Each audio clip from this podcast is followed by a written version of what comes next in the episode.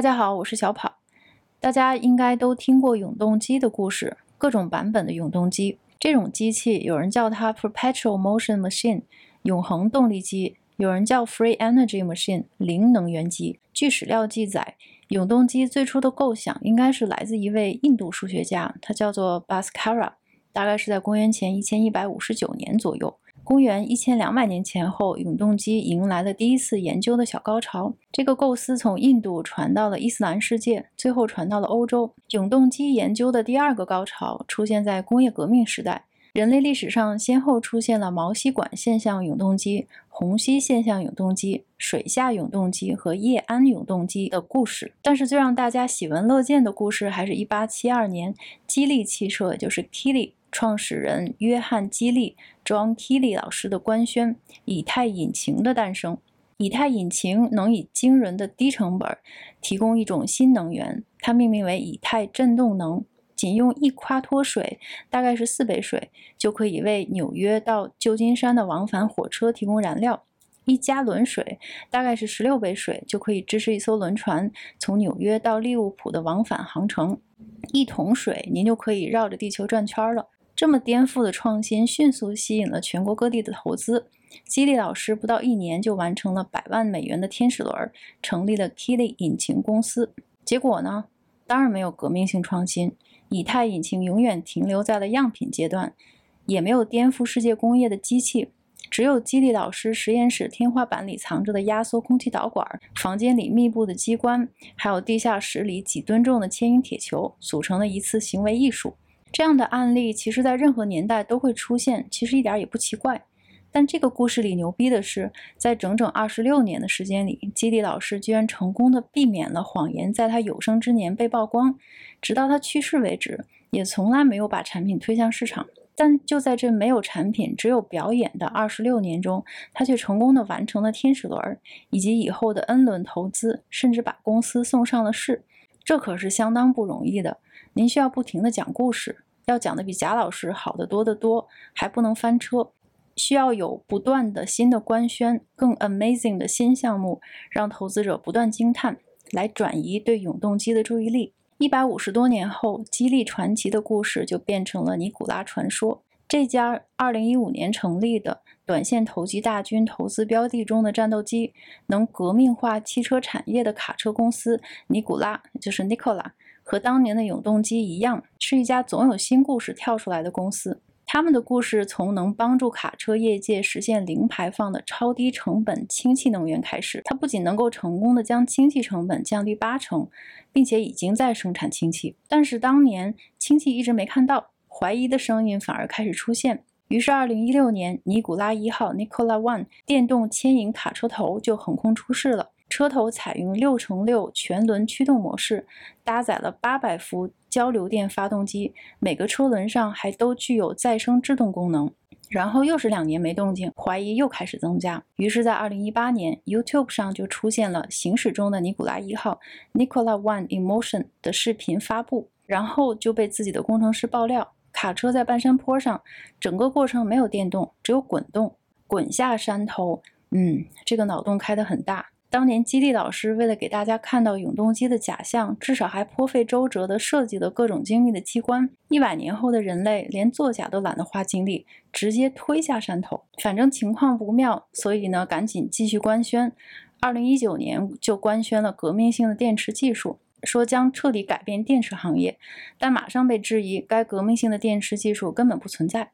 再然后，又官宣总部屋顶上有3.5兆瓦的太阳能电池板，并且拥有自己的天然气井。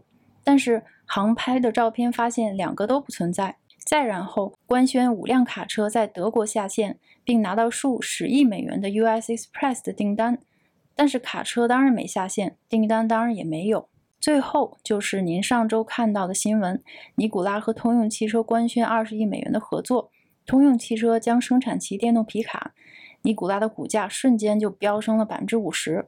但是四十八小时之后，庆祝的香槟还没喝完，新登堡就是一家做空的机构，就发布了一个非常详尽的做空报告，堪称史上最详细的尼古拉作假合集，股价就瞬间暴跌了百分之三十。但所有这些其实都不妨碍创始人特雷沃老师套现。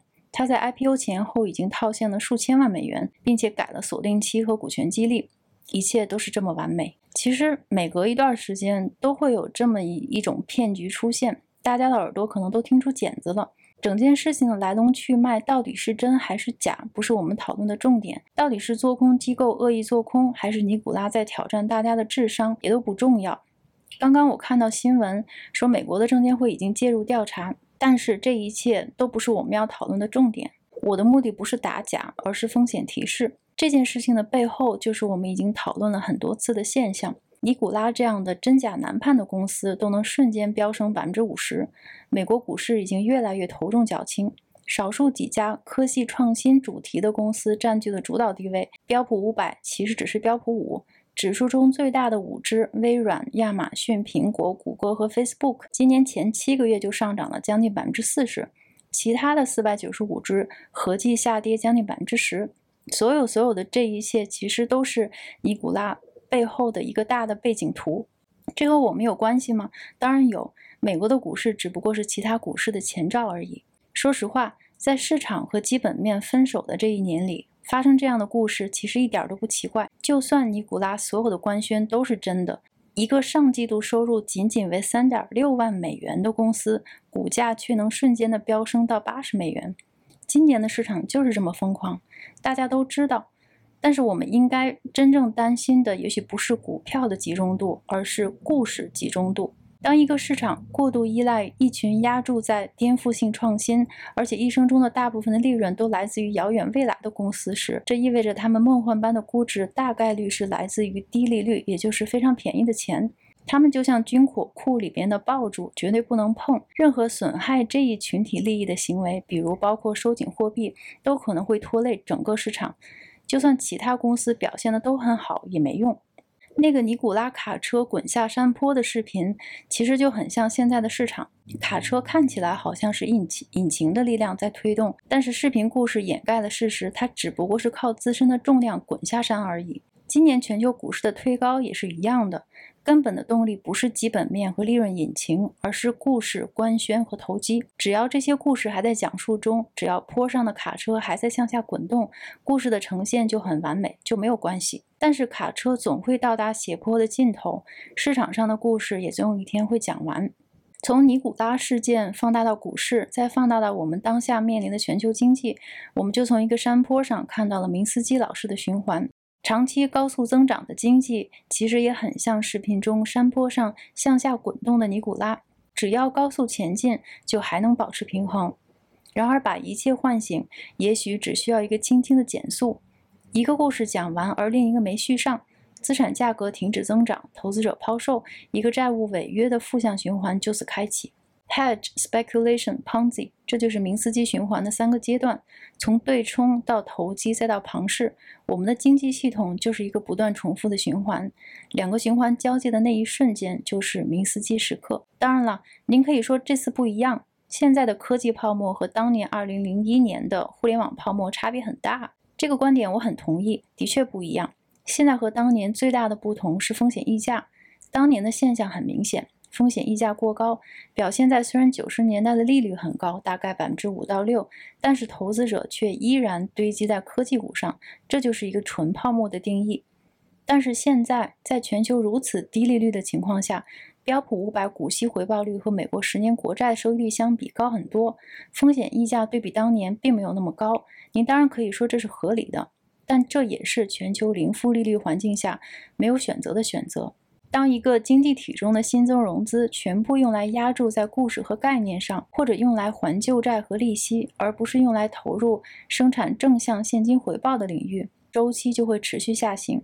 下行叠加费雪通缩螺旋效应，这就是一个恶化的正反馈。